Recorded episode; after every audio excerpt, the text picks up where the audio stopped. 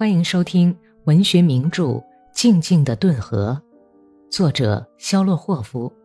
演播左一宁。第八十八章，在弗拉基米尔·沃伦斯克和科维利斯克战线上，特别军团的防守地区从九月下旬开始了进攻的准备工作。司令部选定距离斯维纽哈村不远的地方作为发起进攻的基地，这里的地形便于展开攻势。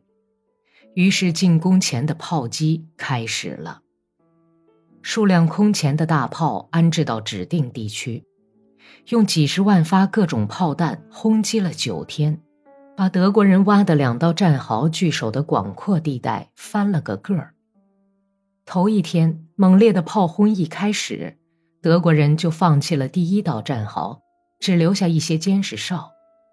过了几天，他们又放弃了第二道战壕，退守第三道战壕。在第十天头上，土耳其斯坦军团的步兵部队开始进攻了，用的是法国波浪式进攻战术。十六道波浪以排山倒海之势冲出了俄军的战壕。灰色的人群海浪般奔腾扩展开去，在东倒西歪的铁丝网前澎湃激荡，汹涌冲击。但是从德国人那里，从烧焦的灰蓝色赤杨树墩子后面，从沙丘后面，射来急促密集的枪弹炮弹，火光冲天，声震长空，偶尔还夹杂着个别炮兵连的齐射声。于是，震天动地的轰鸣声又滚滚而来，响彻方圆几俄里的地方。德国人的机枪疯狂地扫射着，在直径约一俄里、已经被炮弹炸得坑洼不平的沙土地上，频频升起旋风似的炮弹爆炸的黑烟柱，而进攻的浪潮奔腾澎湃，在弹坑里翻滚，旋转一阵。接着又向前滚去，炮弹爆炸的黑色烟火越来越严重地摧残着大地，流线弹片刺耳的尖叫，犹如倾盆大雨斜泼到进攻者的身上，紧贴地面的机枪火力更加无情地疯狂扫射，敌人拼死抵抗，阻止进攻者靠近铁丝网，果然未能靠近。十六道波浪，只有最后三道刚滚到铁丝网跟前，滚到被炸得七零八落、东倒西歪，柱子被烧焦的铁丝网前面，就像撞到了石岸上，碰得粉碎，化作一股股的溪流，一阵阵的雨点儿倒流回来。那一天，有九千多人惨死在离斯维纽哈村不远的荒凉的沙土地上。过了两个钟头，进攻又开始了。土耳其斯坦军团的第二师和第三步兵师的队伍出动了，第五十三步兵师和西伯利亚第三零七步兵旅从左面的缝隙中插进了第一道战壕。土耳其斯坦人的右翼第三精兵师的几个营也出击了。特别军团第三十军军长加弗里洛夫中将接到军团司令部的命令，要他调两个师到斯维纽哈方面去。夜里，第八十师的第三二零钦巴尔斯集团、第三一九布古利明斯集团和第三一八切尔诺亚尔斯集团从前线撤了下来，拉脱维亚步兵和刚开到的义勇兵团替换了他们。这几个团是夜间撤退的。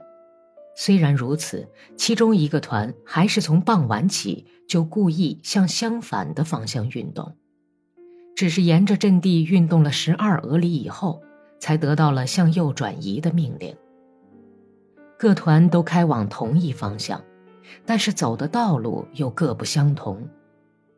在第八十师左近走的是第七十一师的第二八三帕夫洛格拉德斯集团。和第二八四温格洛夫斯集团，紧跟在他们后面的是一个乌拉尔哥萨克团和第四十四哥萨克步兵团队。第三一八切尔诺亚尔斯集团在换防以前，住在斯托霍的河边。离卢德卡梅林斯克叶庄园不远的索卡里镇地区。团队赶了一程路以后，第二天早晨就分散到树林里废弃的土屋里，学了四天的法国式的进攻方法，不是以营为单位，而是以半个连为单位列阵进攻。掷弹兵学习以最快的速度切断铁丝网的方法，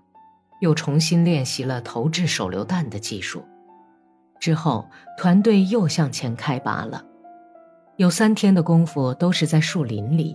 在林间的空地上，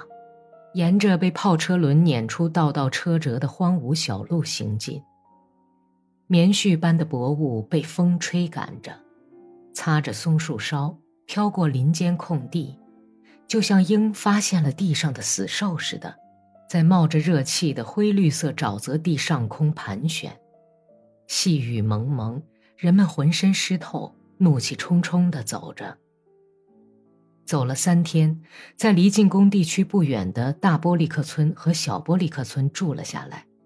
休息了几天，准备向死亡的道路上进军。这时候，一个哥萨克特别连与第八十师师部一同向即将发生战斗的地方开来，达达村第三期应征的哥萨克都编进了这个连。第二排全是同村的人，独臂阿里克谢沙米里的两个弟弟马丁和普罗霍尔，原莫霍夫蒸汽磨坊的机器匠伊万阿里克谢耶维奇，麻子阿丰卡奥兹洛夫，原村长马内茨科夫，沙米利家的邻居额发特别长、瘸腿的叶夫兰吉加里宁，身材长得很不匀称的大个子哥萨克波尔谢夫。短脖子像狗熊似的扎哈尔·克罗廖夫，还有全连的活宝加弗里尔·利霍维多夫，这是个罕见的长得像野兽一样的哥萨克。由于一贯毫无怨言的忍受七十岁的老娘和妻子的殴打而闻名。还有许多别的人，都分配在第二排和同连的其他排里。一部分哥萨克原来是在师部当传令兵。但是十月二日，由枪骑兵替换了他们。这个连就是根据师长基钦克将军的命令被派到前线来了。本集播讲完毕，感谢收听。